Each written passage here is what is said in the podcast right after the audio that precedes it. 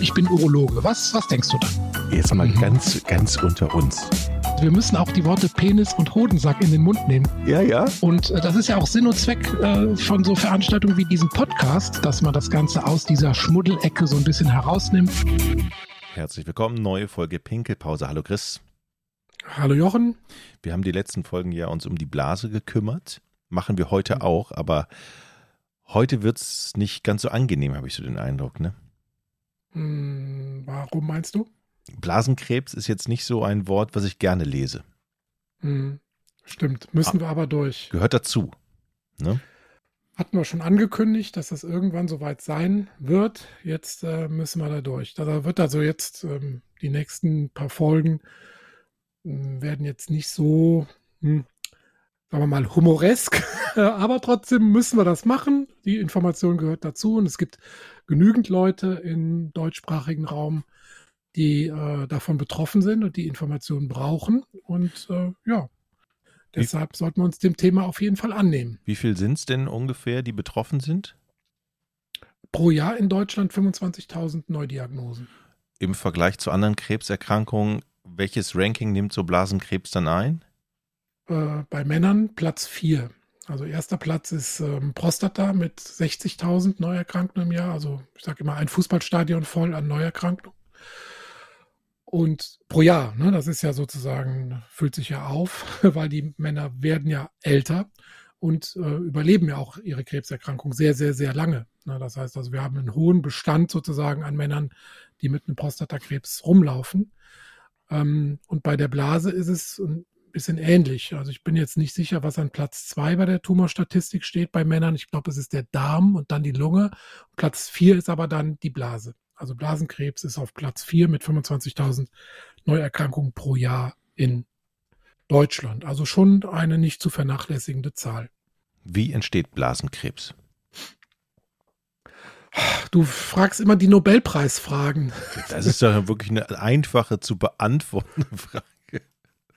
Wenn, du- wenn du nachher noch mich fragst in der nächsten, in der über- oder übernächsten Folge, wie man es jetzt endgültig heilt und für immer ausrottet, dann ist wirklich bald der Nobelpreis fällig. Aber den. Also ich höre man schon, du hast jetzt keine eindeutige Antwort auf diese sehr einfache Naja, man, Frage. man kann, entschuldige bitte, man kann ähm, sagen, wie Krebs generell entsteht. Ne? Das ist ja in unserem Erbgut äh, sozusagen in der DNA festgelegt. Ähm, die DNA bestimmt, welche Zellen weiterleben und welche Zellen absterben und abgebaut werden im Körper. Ne? Der Körper hat ja einen ständigen Durchsatz an Zellen. Man hat statistisch, glaube ich, nach sieben Jahren sind alle Körperzellen bis auf ein paar Gehirnzellen und Knochenzellen einmal durchgetauscht. Dann ist man nicht mehr der gleiche wie vor sieben Jahren. Und bei diesem Vorgang, dass also Zellen absterben, ersetzt werden oder halt weiterleben, da gibt's Fehler. Ne? Und äh, das sind sogenannte Mutationen in der DNA, wo also die Ablesung dieser Zell- oder Geninformationen gestört ist. Und diese Mutationen nehmen mit dem Alter zu. Das heißt, man hat mit zunehmendem Alter immer mehr Fehler in der Ablesung der Erbinformationen und die Kontrollmechanismen, die halt diese Fehler reparieren oder wenn ein Fehler entstanden ist, dann eine fehlerhafte Zelle schnell töten und abräumen, die werden mit dem Alter schlechter. Das heißt, es passiert im Alter häufiger, dass man eine ungehinderte Zellvermehrung hat. Und wenn diese Zellen dann sehr aggressiv sind und sogar das Potenzial haben, in andere, also den, das Organ, wo sie sich gebildet haben, zu verlassen, dann haben wir eine potenzielle Metastasierung, also Absiedlung, und dann sprechen wir tatsächlich von, einem, von einer Krebserkrankung, wenn dieses Potenzial besteht. Und dieses Prinzip äh, gilt ja für jedes Organ und das gilt halt bei der Blase auch insbesondere. Ne? Aber es gibt Risikofaktoren. Da können wir vielleicht äh, gleich noch zukommen. Ähm, Mhm. oder können wir auch jetzt machen, wenn du möchtest. Wie, die- wie es dir. Och, Also du ich, ich habe eine Zwischenfrage kurz, wo du gesagt Bitte. hast, äh, das fand ich sehr interessant. Ich weiß nicht, ob du die Frage beantworten kannst, dass die Zellen alle sieben Jahre sich austauschen und erneuern. Es heißt ja auch, dass der Geschmack sich alle sieben Jahre verändert, dass man zum Beispiel irgendetwas nicht, nicht mag und dann sieben mhm. Jahre später plötzlich das mag? Liegt es auch daran? Es gibt Zellen im Körper, die sich sehr, sehr schnell erneuern. Also wir haben zum Beispiel die Spermien, die sind alle drei Monate, haben wir da eine komplett neue Generation an Zellen oder die Haare, die Magen-Darm-Schleimhaut. Ähm, da gibt es einen sehr, sehr, sehr hohen Zellumsatz. Und diese Zelle, die nur alle sieben Jahre gewechselt werden, das sind halt die langlebigeren Zellen in Knochen und Nervensystem und so weiter. Mhm. Ja. Ähm, das mit dem Geschmack, das kann ich dir ehrlich gesagt gar nicht beantworten. Habe ich mir schon da, gedacht. Aber ich dachte. Aber ich bin doch ich, unten rum. Lass dich mal Hallo? schlecht aussehen. Nein, da fühle ich mich nicht schlecht. Du weißt doch, mit Geschmack habe ich erstens nichts zu, zu tun. Ja, ja. Moment mal, es gab ja diesen Pinkeltest. Da kann ich mich noch daran erinnern, in einer ha. Folge, wo du den Urin schmecken musstest. Äh, riechen. Riechen. Wo ich die, die, die Kaffeesorte riechen. Ja. Ah, riechen. Ah, das, okay, riechen. das ist ja für einen Urologen hat Geschmack. Täglich wirklich Brot. Kann ich mich noch erinnern. Hat Geschmack, hieß es dann immer. Ja, Gut. Der, der, Schweizer sagt, der Urin schmeckt. Ja. Aber ähm, der Geschmackssinn, mein Geschmackssinn ist tatsächlich nach meiner Corona-Erkrankung ähm, anders. Ich brauche auf jeden Fall beim Kochen viel mehr Salz als früher. Oh. Das Schlecht ist, für den ähm, Blutdruck. Ähm, ja, aber irgendwie schmecke ich sonst nicht ausreichend äh, viel. Also ich merke, dass ich einfach tiefer in den Salztopf greifen muss seit Corona. Krass. Hm. Aber sonst habe ich nichts zurückbehalten davon. Okay, dann kommen wir wieder zum Blasenkrebs. Ähm, was willst du wissen? Also erstmal möchte ich natürlich wissen, was die Risikofaktoren sind und danach möchte ich, ja, zwei Fragen auf einmal, Herr Doktor, welche Blasenkrebsarten es denn gibt. Ja Fangen wir doch wie, mal bei der ersten ist an. Ist ja wieder wie beim Verhör heute mit dir. Ja, fangen wir doch Risiko. mal äh, Risikofaktoren. Jetzt kommen wir Gut, nicht mit Rauchen. Äh, lass mal kurz überlegen. Doch, ne? Doch. ja, Hauptrisikofaktor, Rauchen. Okay. Es gibt drei Risikofaktoren. Mhm. Rauchen, Zigaretten und Nikotin. Wirklich? Also Blasenkrebs ist wirklich das. Also sehr, sehr, sehr hohe Korrelation mit dem Rauchen. Fangen wir mal mit den etwas weniger, sagen wir mal, durchschlagenden Risikofaktoren an. Also erstmal Alter ist ein Risikofaktor, wie eben gesagt. Die Zellreparaturmechanismen werden schlechter und ähm, die Mutationen nehmen zu. Also Alter ist auf jeden Fall ein großer Risikofaktor. Ab wann muss ich mir Sorgen ähm, machen? Nee, nee, nicht so schnell, Herr Doktor. Also. Äh, wenn ich, wenn es, wenn, wenn, warte mal, ich, ich, ich reime mir das mal selber zusammen. Du hattest ja gerade gesagt, alle sieben Jahre die Zellen neu und dann die Fehler schleichen sich ein. Also wenn ich schon mal höheres Alter war, also ab 50. Dann, mhm. wenn ich jeden Tag eine Packung Zigaretten rauche, mhm. kann, kann, es schon mit 50 losgehen. Liege ich da richtig? Die jüngste Patientin mit Blasenkrebs, die ich gesehen habe in meinem Leben, war 28. Okay. Das ist aber absolute Ausnahme. Mhm. Das ist wirklich, wirklich, wirklich die absolute Ausnahme. Da besteht dann auch sicherlich noch zusätzlich zum Rauchen noch zusätzlich ein äh, anderer, also ein genetischer Defekt, der halt mehr Mutationen macht und weniger Kontrolle erlaubt. Generell kann man sagen, wer so mit in den Teenagerjahren mit Rauchen anfängt, hat nach 20 bis 30 Jahren ein deutlich erhöhtes Risiko. Also ab Mitte 40, 50 müssen sich Raucher auf jeden Fall kontrollieren lassen und Gedanken machen. Wie lasse ich auf mich kontrollieren? Ich gehe zum Urologen und dann mache ich Urintest oder? Mm, ja, genau. Also mm, das, genau, besprechen wir auch noch, aber hauptsächlich wird das über den Urin erkannt. Mhm. Ähm, oder letztlich ist das fast die einzige zuverlässige Methode, Blutzellen im Urin nachzuweisen. Und das kannst du im Rahmen äh, normalen hausärztlichen Kontrolle, die steht dir ohnehin alle drei Jahre zu. Ähm, du kannst es aber auch selbst machen. Es gibt ja diese frei verkäuflichen Teststreifen. Da kannst du also selbst, hatten zwar auch eine ordentliche Fehlerquote, diese Dinge, aber für eine orientierende Untersuchung ist das okay. Der Hausarzt wird wahrscheinlich nicht viel anderes machen. Ähm, dass der ins Mikroskop guckt, ist, glaube ich, eher die Ausnahme. Am sichersten ist einfach die Urinkontrolle im Mikroskop und da dürfen keine Blutzellen drin sein. Mhm. Und dann also wenn man so die, die Altershäufigkeit sieht, das nimmt dann so ab Mitte 40, 50 zu, ab 55 nimmt es deutlich zu und der Altersgipfel ist erreicht bei 70 etwa. Bei Männern um die 70, bei Frauen ein bisschen später, 73 und dann nimmt die Häufigkeit wieder so ein bisschen ab. Also ist schon eine Erkrankung des höheren Alters Und das Geschlechtsverhältnis Mann zu Frau ist 3 zu 1. Also Männer sind dreimal häufiger betroffen als Frauen. Denke, das kann man auch auf die Lebensstilfaktoren zurückführen. Ähm, ich glaube nicht, dass es dafür eine genetische Begründung gibt. Gibt es ähm, Symptome, die Blasenkrebs verursachen, die ich auch merken kann, bevor ich mir da die Urinteststreifen kaufe, wo ich sage, okay, da höre ich mal hin, guck mir das mal an? Leider nicht so richtig. Also ähm, man muss wirklich sagen, wenn Symptome auftreten, dann ist es meistens entweder ein Stadium fortgeschrittener Art oder der Blasenkrebs oder wir sagen jetzt mal Polyp liegt so in der Blase, dass der da Symptome verursachen kann, beispielsweise unten in diesem Blasendreieck, wo viele Nerven sind, dann kann es schon mal sein, dass man häufig Wasser lassen muss oder wenn der so ein bisschen am Blasenausgang ist, der Polyp, dass es Stottern beim ähm, Wasserlassen gibt, also dass man vermehrten Harndrang hat. Wenn aber sowas auftritt wie Rückenschmerzen oder einseitige Flankenschmerzen, dann hat man oft schon Nierenstau oder Absiedlungen, die Symptome machen.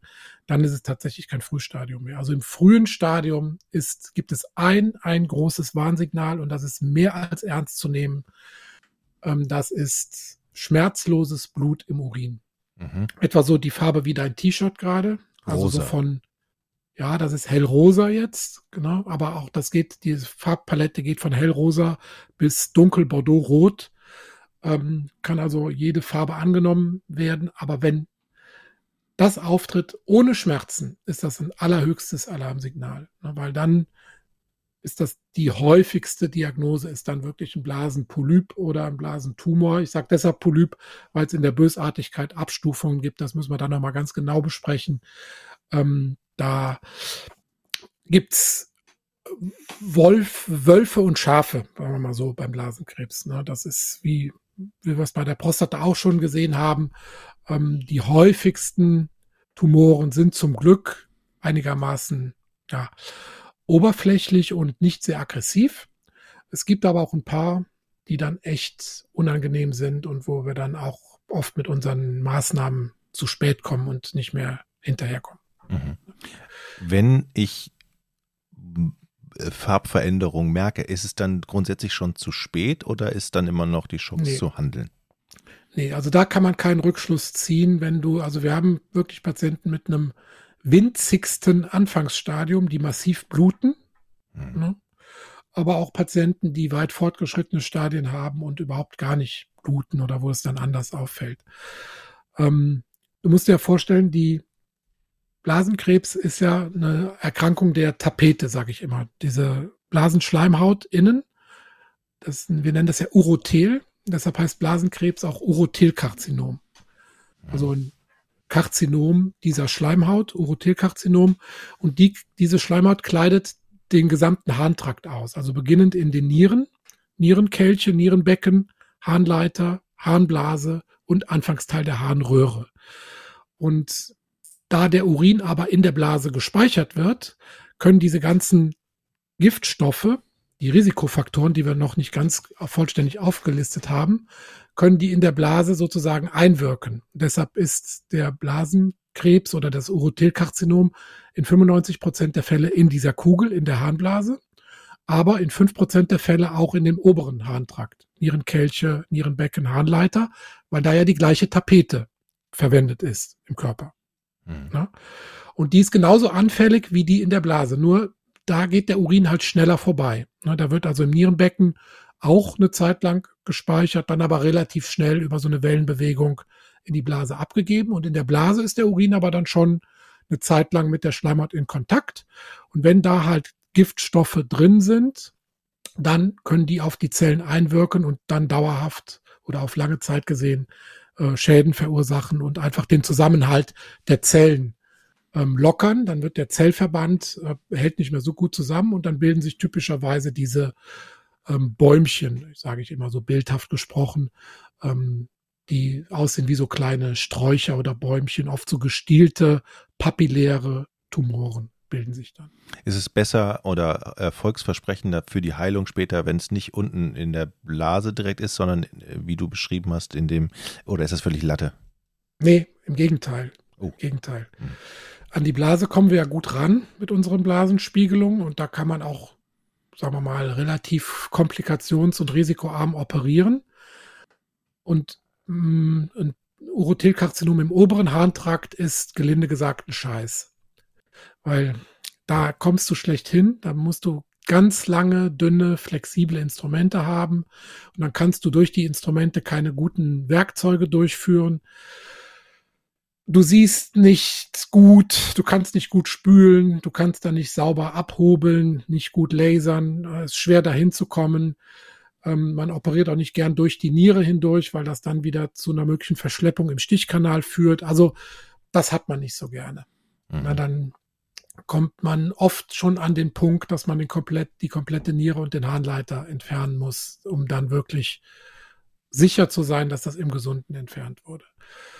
Wir werden zwar eleganter, also flexiblere Instrumente, bessere Instrumente. Also früher haben wir wirklich mit starren also über einem halben Meter lang, 75 Zentimeter langen, dünnen ähm, Metallröhren sind wir dann bis hoch in die Niere geradelt. Also das waren zum Teil abenteuerliche Operationen und haben dann oben in der Niere irgendwas beseitigt.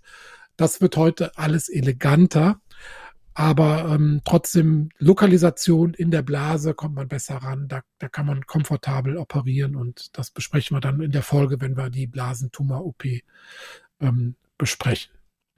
Aber die Risikofaktoren, die müssen wir noch ergänzen, weil hatten gesagt, Alter, männliches Geschlecht, Rauchen. Und Rauchen deshalb, weil, also im Tabakrauch sind ganz viele Giftstoffe, 70 verschiedene etwa. Aber ein, eine Gruppe, das sind die aromatischen Amine, ähm, die wirken ganz besonders schädlich auf die Blase ein.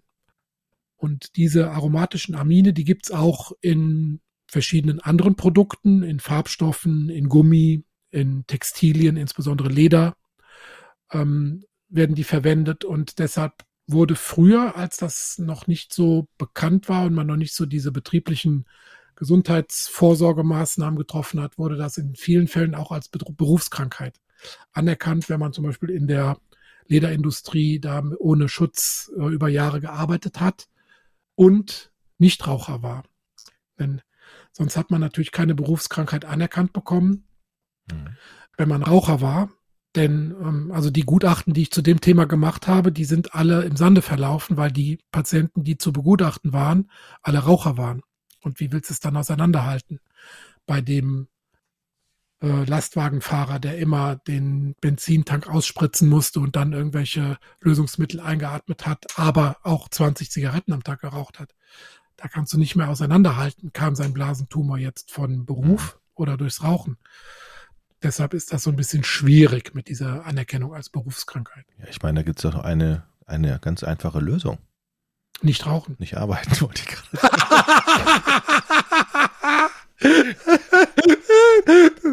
Du hast immer die pragmatischsten Lösungen. Schön, wie herzlich du lachen kannst. ah, okay. Das schreibe ich dann in die Gutachten rein. Ich okay. kann Ihnen nicht helfen, aber meine Empfehlung lautet, nicht arbeiten. Äh, äh, Mensch. Ähm, so. Ja, hab ich, hab, ich habe dich unterbrochen. Nee, das war's. Hast du nicht. Du hast, selten unterbrichst du mich ja meinen, meinen Redefluss. Da muss ich mal immer selbst unterbrechen. Ja. Hast du irgendwas, Posit hast du irgendwas Positives zu sagen? Also ich finde ja. ja. als Patient immer Heilungschancen ganz gut, ja. bevor ich, also wenn ich eine Diagnose kriege, will ich, die zweite Frage ist immer, und ist es heilbar? Und wenn ja, wie gut? Ja, besprechen wir alles noch. Ist aber heilbar. Denn die meisten, also jetzt, du willst gute Botschaften haben. Okay, hier kommen gute Botschaften. Ähm, Drei von vier Blasentumoren, die wir entdecken, sind primär oberflächlich. Das heißt, das sind diese nicht muskelinvasiven, ähm, oft gestielten ähm, Polypen, den nennen wir papilläres Urothelkarzinom. Die haben zwar ein sehr hohes Rezidivrisiko, also ein hohes Risiko, wieder aufzutreten im Verlauf des Lebens, haben aber eine sehr gute Prognose, weil sie gut wenn man es einmal weiß, dass man dazu neigt, sehr gut kontrolliert werden können. Gibt es feste Schemata. Und wenn wieder was auftritt, auch mit guter Prognose dann gut behandelt werden können. Mhm. Also das ist die gute Botschaft. 75 Prozent aller Tumoren sind primär oberflächlich, nicht aggressiv, nicht invasiv, gut behandelbar. Und die, die gut behandelbar sind, die Überlebenschance äh, ich, ich, ich spreche direkt von der Überlebenschance. Es geht ja du, auch Lebensverlängerungschancen und ähm, ja, die ist gut. Also es gibt da auch immer mal ein paar Fälle, die einem ausbüchsen, aber das ist eher die Ausnahme. Also ich kann jetzt keine genaue Prozentzahl nennen, aber die Fünfjahres-Überlebensrate liegt auf jeden Fall über 90 Prozent. Ich glaube 95, 96 Prozent. Mhm. Es ist immer so dieser Maß, diese Maßgabe, die wir haben. Die Fünfjahres-Überlebensrate ist immer so ein Meilenstein. Wenn man die fünf Jahre nach einer Krebsdiagnose überlebt hat, hat man eigentlich sehr gute Langzeitüberlebenschancen. Und die ist halt bei den oberflächlichen Tumoren sehr, sehr gut. Dann habe ich noch eine letzte schlaue Frage. Du hattest mhm. ja eben gesagt, alle drei Jahre kann man sich diese Untersuchung beim mhm. Hautarzt mhm. gönnen, äh, nicht beim Hautarzt, beim, beim, äh, beim, beim Hausarzt, Hausarzt, beim Hausarzt ja. gönnen. Jetzt weiß ich aber zum Beispiel von der Darmspiegelung, dass ich gehe mal in mein privates, in mein, geh, mal, geh mal in deinen Darm. Ich ja. habe ja auch eine Vorsorge gemacht, eine komplette schöne Darm, Magen-Darmspiegelung gemacht, ja, mhm. komplett und dann sagt er mir so, ey, super top. In acht Jahren sehen wir uns wieder. Warum acht? Naja, weil das so super top war, hat er gesagt. Erst, sie brauchen erst in acht Jahren wieder zu mir. Normal sind zehn Jahre. Okay, dann war es doch nicht so super. ja. Na okay. Aber jetzt hast, ja. hast du ja drei Jahre. Also jetzt ist, ist drei Jahre. Also wie schnell wenn ich eine Untersuchung habe, kann es mich denn dann trotzdem erwischen? Also ist es, kann hm. es mich dann schneller erwischen als in diesem, beim Darm zum also Beispiel? Also für den Otto-Normalverbraucher, der nicht raucht und nicht Gefahrstoffen beruflich ausgesetzt war oder ist, reichen diese drei Jahre in meinen Augen aus. Selbst wenn man zu der urologischen Vorsorge geht, ab 45, die einmal pro Jahr stattfindet, mhm. gehört die mikroskopische Urinkontrolle nicht zu dem, was die Krankenkasse bezahlt. Ah, dann immer Hinweis machen, ja. wäre gut dein Tipp. Äh, ja.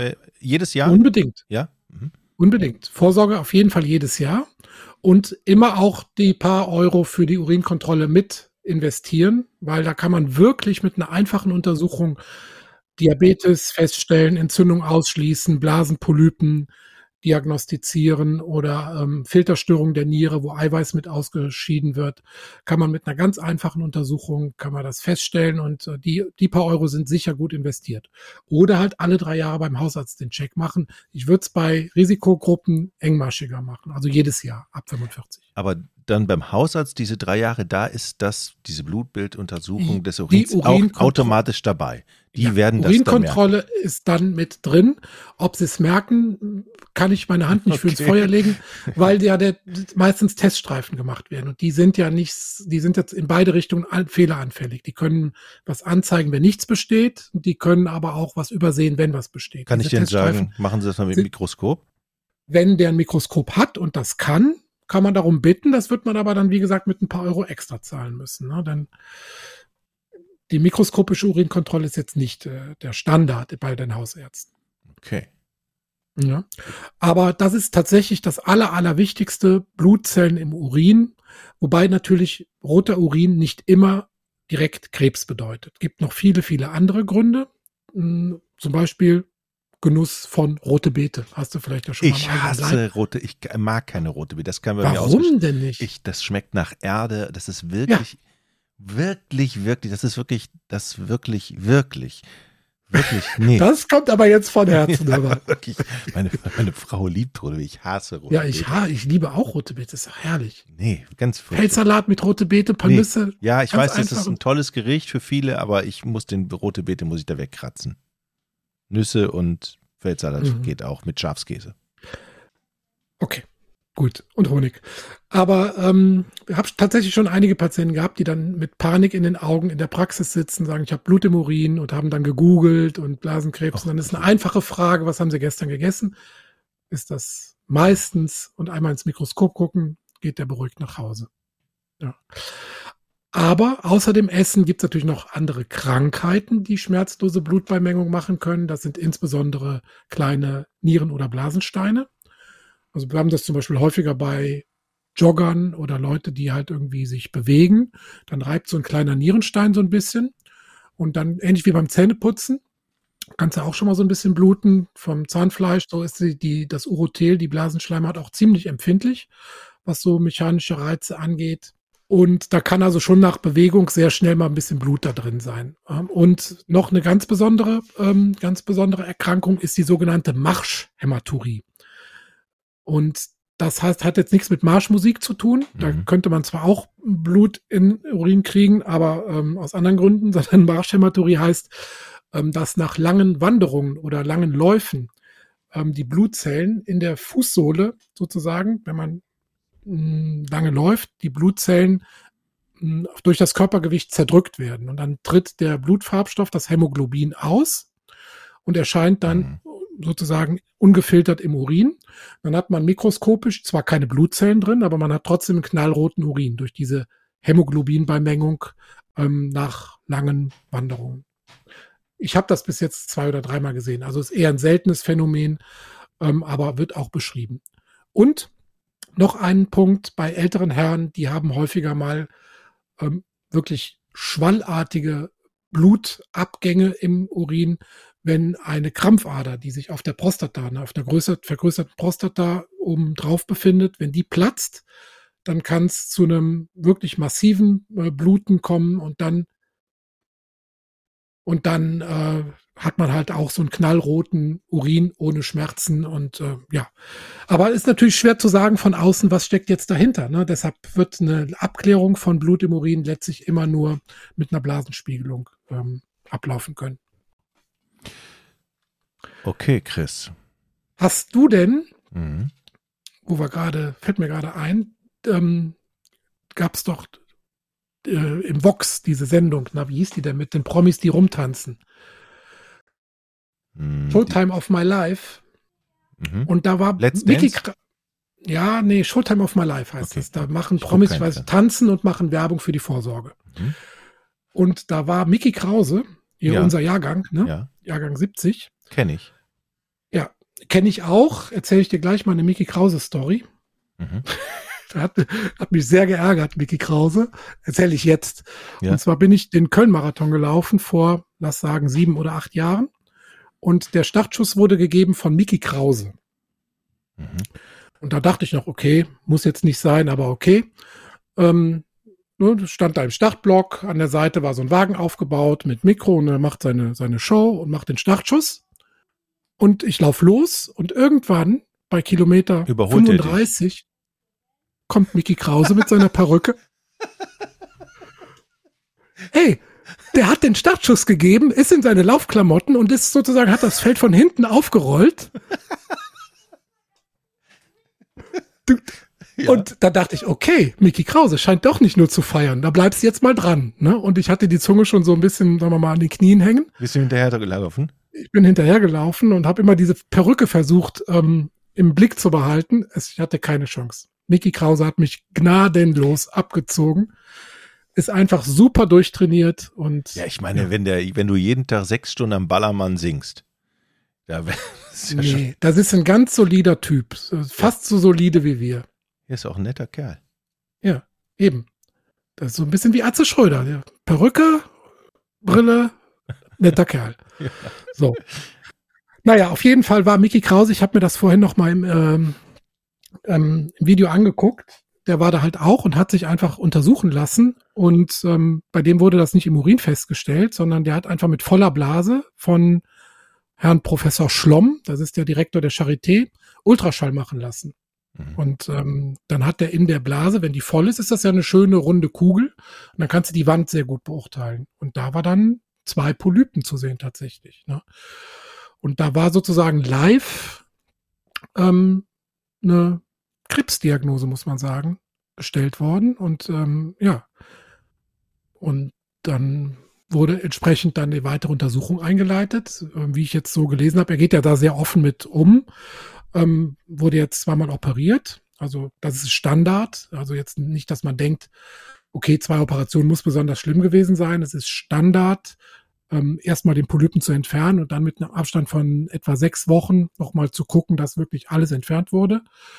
Und dann macht man eventuell noch eine Zusatzbehandlung, je nach Befund. Und dann ist das mit einer guten Wahrscheinlichkeit, wenn es halt diese oberflächlichen Polypen sind, wie wir es eben besprochen haben, mit einer guten Wahrscheinlichkeit kann man das dann im Griff behalten. Aber trotzdem ein sehr, sehr, sehr ernster Befund und ähm, ich finde das toll, wie offen er damit umgegangen ist und äh, können eigentlich von hier aus nur besten Wünsche schicken an Mickey Krause. Wie lange ist das jetzt her? Februar war die Diagnose. Ach, das war dieses Jahr noch? Okay. Ja, ja, ja. Müssen wir mal. Wir laden ihn hiermit auch offiziell mal ein, in der Pinkelpause zu berichten. Ich werde werd mal eine Anfrage schicken. Mhm. Ähm, ja, wünsche ihm von Herzen alles Gute für den weiteren Verlauf. Mhm. Dann würde ich sagen, kümmern wir uns ähm, in den nächsten Wochen darum, wie man den Mist wegbekommt. Wie operiert wird, ja. Nachsorge. Jo, gibt es noch genügend Themen. Okay. Hm. Vielleicht streuen wir aber mal eine andere Folge zwischendurch ein, dass wir nicht zu krebslastig bleiben. Aber wir schauen. Okay. Ähm, was könnte das Thema sein?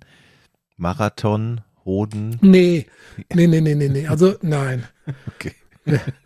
Das muss ich mit dem nochmal besprechen, wenn der hier zu uns kommt. Also das war echt eine Nummer. Ich dachte, ich habe Halluzinationen, weißt du, ich war ja auch schon ziemlich fertig. Ich dachte, okay, das ist jetzt, das ist eine Wirkung von Überanstrengung. Du siehst Gespenster. Nein, er hat mich einfach stehen lassen. Hat er dabei gesungen? Hat er noch ein Mikro? Er hätte singen können im Gegensatz zu mir. Er war sehr entspannt. Wie viele Kilometer hast du noch auf der Uhr gehabt? Bis wann war Schluss? Ja, so bei 35, also oh, okay. sieben so, so ungefähr. Ja. Hat er gewonnen? Nee, aber er war dann am Schluss echt weit vor mir. Ja, das heißt ja nichts. Doch, heißt was. Du bist gut, ne? Guter Läufer. Nicht mehr. okay, ich Chris. Geh jetzt. Alles ich gehe jetzt laufen. Dankeschön. Okay. Tschüss. Mach's gut. Ciao. Ich bin Urologe. Was, was denkst du da? Jetzt mal mhm. ganz, ganz unter uns. Wir müssen auch die Worte Penis und Hodensack in den Mund nehmen. Ja, ja. Und äh, das ist ja auch Sinn und Zweck äh, von so Veranstaltungen wie diesem Podcast, dass man das Ganze aus dieser Schmuddelecke so ein bisschen herausnimmt.